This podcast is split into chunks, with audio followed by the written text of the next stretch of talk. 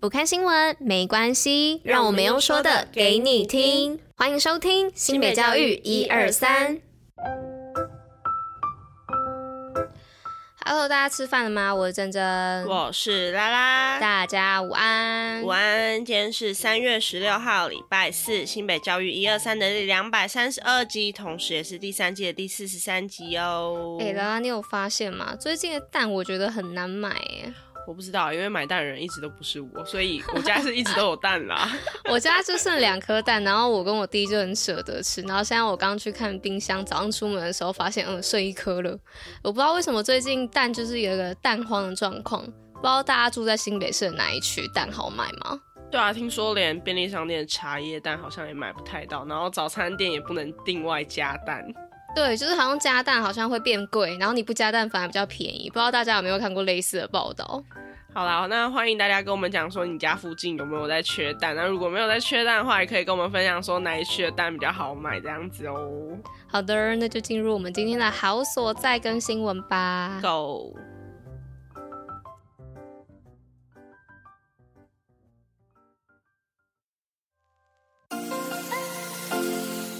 新北周末好所在。那今天的好所在要报哪里呢？是要报桃园与林口交接带的大湖纪念公园赏花去。那位于桃园跟林口交接带的大湖纪念公园，以七公顷的人工湖为中心。那园内樱花、落羽松、流苏、九重葛、紫藤花等花卉树木呢，随着季节绽放。其中又以每年的三到四月时，紫藤花与流苏同时盛开的景象最为特殊壮观。那梦幻的紫色瀑布呢，倒映在湖面上。另一边流苏花呢，则是如白云般的覆盖在树头上，两种美景呢，只要到一个园区就能够全部拥有，赶紧把握现在的花季，到公园赏花吧。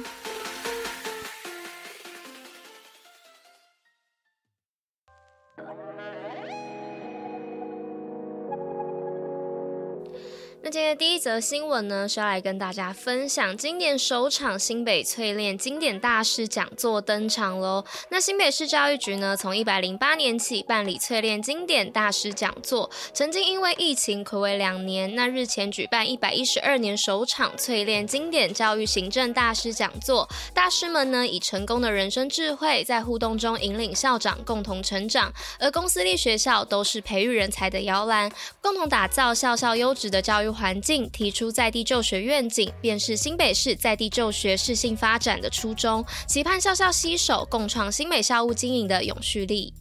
好，那今天的第二则新闻是新课纲新未来，新北 AI 智慧园区正式成立。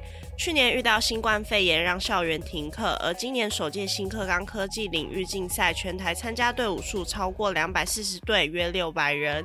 新北市学童成绩为全台之冠，可见新北市常年在教育的扎根成效卓越。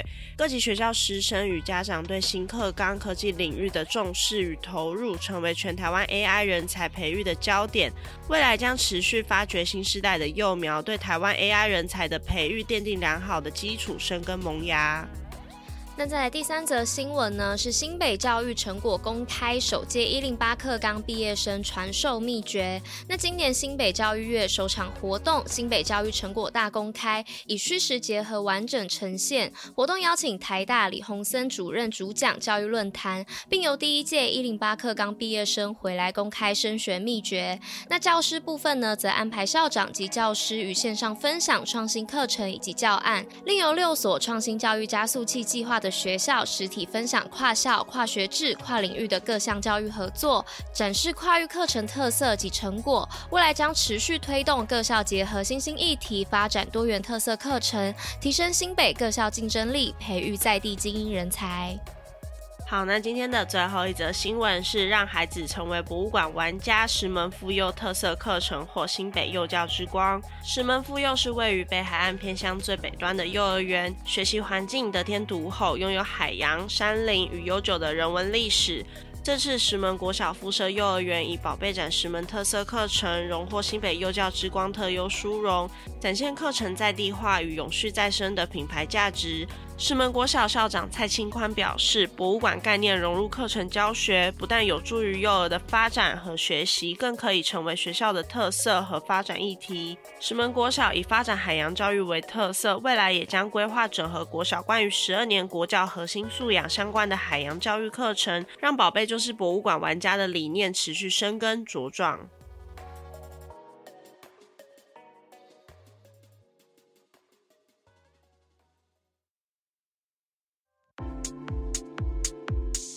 新北教育小教室，知识补铁站。